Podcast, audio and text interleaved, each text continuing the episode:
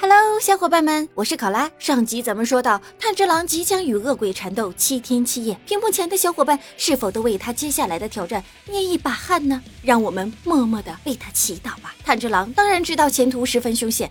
但他仍然毅然迈步前行。他为自己定了一个作战计划，简单来说，就是在夜晚恶鬼行动时尽量隐蔽自己，在白天有阳光庇护的时候再好好休息。哎，有道理。所以他一进地图就选择向东方的边界移动，这样就能在第一时间接收到阳光的沐浴。但是还没有跑出多远，炭治郎就嗅到了恶鬼的气息。他停住脚步，手握刀柄，谨慎地观察四周，不晓得对方会从哪个方向冒出来偷袭自己。在这树林中，敌暗我明的状态是对选拔者的最大的挑战。突然，一只食人恶鬼从正上方飞了过来，炭治郎一个闪躲，躲过了攻击。刚刚看清对方的样子，身后又窜出来一只恶鬼偷袭他，被炭治郎用刀挡了下来。这时，意外的一幕发生了。因为太久没有进食，两只恶鬼竟然因为争抢贪吃狼这个猎物起了争执，这是什么情况？内斗吗？当他们再次袭击来的时候，贪吃狼使用了全集中水之呼吸破绽之丝。清晰浮现在眼前，丝丝紧绷之时，手中刀刃霎时间泛起了蓝色的波涛，四肢形击潮。炭治郎愣在原地，他不敢相信自己竟然如此轻松地解决了两只恶鬼。原来玲珑老师所赠送的刀并非凡物，这种名为日轮刀的武器是由特殊的钢材制成，只要用它斩断恶鬼的颈部，就能直接让恶鬼灰飞烟灭。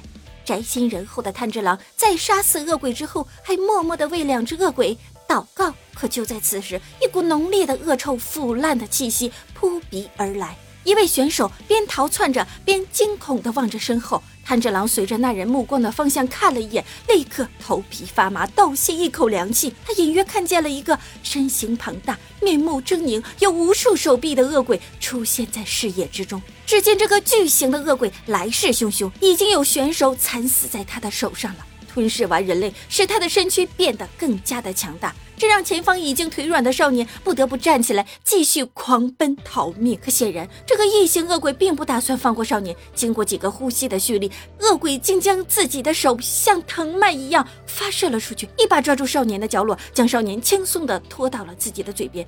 啊！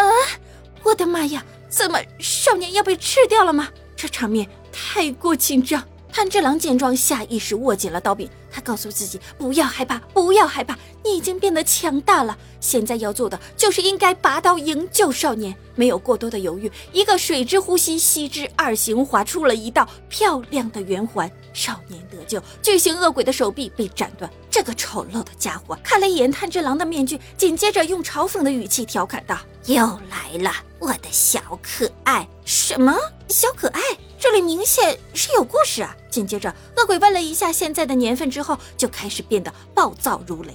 原来当年这个恶鬼正是被玲珑老人抓到的，送到了藤溪山，如今已经困在这里足足四十七个年头，总共吞噬了五十多人。难怪这家伙的身形会进化的如此夸张。但是仇人玲珑的徒弟就已经有十三人命丧在他的手中，其中竟包括了枪兔和真姑。事情真相大白。虽然难以置信，但在霞雾山陪伴炭治郎修炼了半年之久的伙伴，只是早已命丧眼前这个怪物口中的灵魂而已。玲珑为学生们送上的辟邪面具，在巨型恶鬼这里却成了猎杀的标记。他说：“这相当于玲珑亲自葬送了自己学生的性命。”说到这里，炭治郎忍无可忍，他青筋暴怒：他会为枪兔和真姑报仇吗？而眼前的恶鬼，难道就是真姑说要打败的那个他吗？咱们下集再说。